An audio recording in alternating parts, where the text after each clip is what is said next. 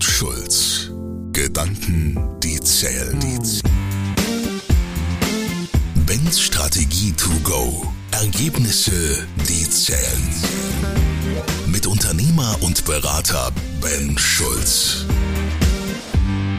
Und los geht's. Die Frage. Radikale Akzeptanz oder das Schicksal verfluchen? Die Analyse. Süddeutschland. Juli 2023. Ich bin dort runtergefahren, weil ich dort einen Strategieworkshop mit meinem Kunden hatte. Ich bin gerade angekommen im Hotel und wollte es mir gut gemütlich einrichten, klingelt das Telefon und eine Mitarbeiterin ruft an. Ben, bei uns kommt die Kanalisation durch die Toilette hoch. In unseren Räumen steht die Plörre fünf Zentimeter. Das komplette Untergeschoss im neuen Büro ist betroffen. Im ersten Moment fragte ich mich, ob ich schon wieder der 1. April ist. Aber nö, das war's nicht.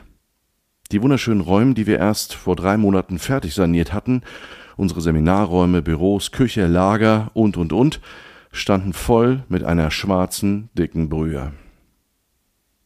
An der Stelle möchte ich mich noch einmal ganz herzlich bei meinem Team bedanken. Obwohl einige schon Feierabend hatten und manche wohnen echt nicht gerade um die Ecke, sind trotzdem alle gekommen und haben bis nachts um elf, zwölf geholfen, den Keller zu putzen. Es gibt Momente, da muss man einfach handeln und nicht groß nachdenken.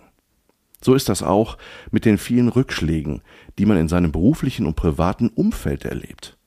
Da kann ich ein Lied von singen und besser gesagt eine ganze Oper.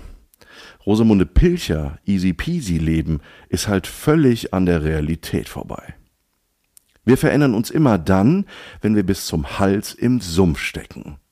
Vorher hat der Mensch keinen Bock, sich zu verändern. In den extremen Zeiten meines Lebens, in denen ich an meine Grenzen kam, in denen ich förmlich zu ersticken drohte, habe ich am meisten über mich selber gelernt und über das Leben. Ich sammelte Erfahrungen, die mich schmerzhaft erkennen ließen, was ich in Zukunft will und worauf ich verdammt gut verzichten kann. Ich befinde mich sicher in bester Gesellschaft, wenn ich mir manchmal rückblickend die Frage stelle, was wäre gewesen, wenn? Wenn ich zum Beispiel in jungen Jahren keinen schweren Bandscheibenvorfall gehabt hätte und nicht ausgemustert worden wäre, wäre ich dann vielleicht Personenschützer beim Bundesgrenzschutz geworden. Das war nämlich eigentlich mein Traum. Mit 18 verpuffte der. So wurde ich Grafikdesigner und war mit Anfang 20 als geschäftsführender Gesellschafter, ich bin sehr risikofreudig, selbstständig, verheiratet und bekam meinen ersten Sohn. Mit nicht mal 30 Jahren kämpfte ich um die Existenz meiner Firma, war körperlich und mental ausgebrannt und stand vor dem Scheiterhaufen meiner ersten Ehe.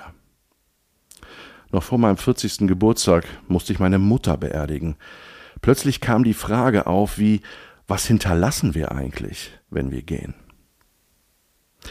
Diese Frage stellte sich besonders intensiv 2015, als ich mit meiner Frau auf dem Weg auf die Geburtstagsfeier meines besten Freundes nach Augsburg war, uns ein Lieferwagen ins Auto fuhr und wir einen schweren Verkehrsunfall hatten.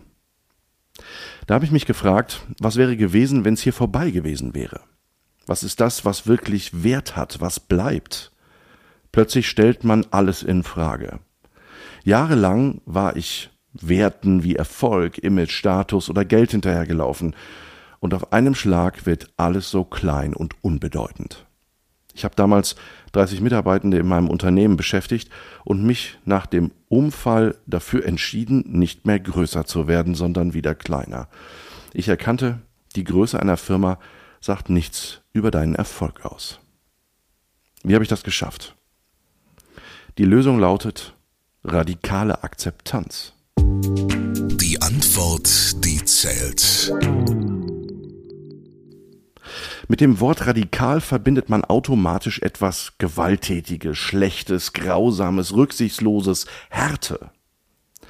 Dies ist aber jedoch nicht gemeint. Rainer Sprenger formuliert es in seinem Buch Radikal führen folgendermaßen. Dieser Vorbehalt, damit meint er, dass man alles sein darf, nur bloß nicht radikal, verkennt die Herkunft des Wortes lateinisch radix, die Wurzel. Übertragen auf mein Thema bedeutet das, dass man die Wurzel, also die Ursache akzeptiert und an dieser ansetzt, wenn man in die Veränderung gehen möchte. Radikale Akzeptanz ist das Gegenteil von Wollen. Es ist die Bereitschaft darauf zu verzichten, sich gegen Schmerz und ungewollte Ereignisse aufzulehnen, sie zu bekämpfen oder auch nur irgendwie verändern zu wollen. Sprenger schreibt dazu, wer wirklich etwas im Unternehmen verändern will, der muss bei der Wurzel anfangen. Das lässt sich auf alle anderen Bereiche des Lebens übertragen. In meinen Führungskräftesparrings gehe ich gerne und oft auf das Thema der radikalen Akzeptanz ein. Gerade nach den letzten drei Jahren ist es ein Thema, welches zu einer Kernkompetenz gehören muss. Manche Dinge geschehen einfach, für die man nichts kann. So ein kleiner Virus, ein Krieg, ein Energieschock, aber statt dann lauthals zu fluchen und sich zu wünschen, es wäre nicht da, ist es besser, es anzunehmen und das Beste daraus zu machen. Das erfordert Flexibilität im Denken und Handeln und vor allem eine offene und transparente Kommunikation mit allen Mitarbeitenden, damit sie sich nicht überrollt fühlen und den Halt verlieren. Wie bei allem hat hier die Führungskraft die Vorbildfunktion. Radikale Akzeptanz muss vorgelebt werden und das kann man nur, wenn man es ganz tief in sich verankert hat. Viktor Frankl sagte einmal, das Leben selbst ist es, das dem Menschen Fragen stellt.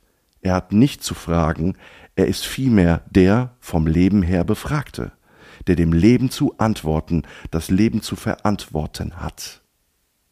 Oder anders gesagt, wenn das Leben möchte, dass mir der Keller voll Fäkalien läuft, wer bin ich, das Leben in Frage zu stellen? Fragen an Ben. Ich freue mich in der nächsten Folge auf deine Frage. Fordere mich gerne heraus. Tschüss, bis zum nächsten Mal, dein Ben. Kohl und Schulz. Gedanken, die zählen, zählen. Mit Walter Kohl und Ben Schulz. Weitere Informationen im Internet unter kohlundschulz.de.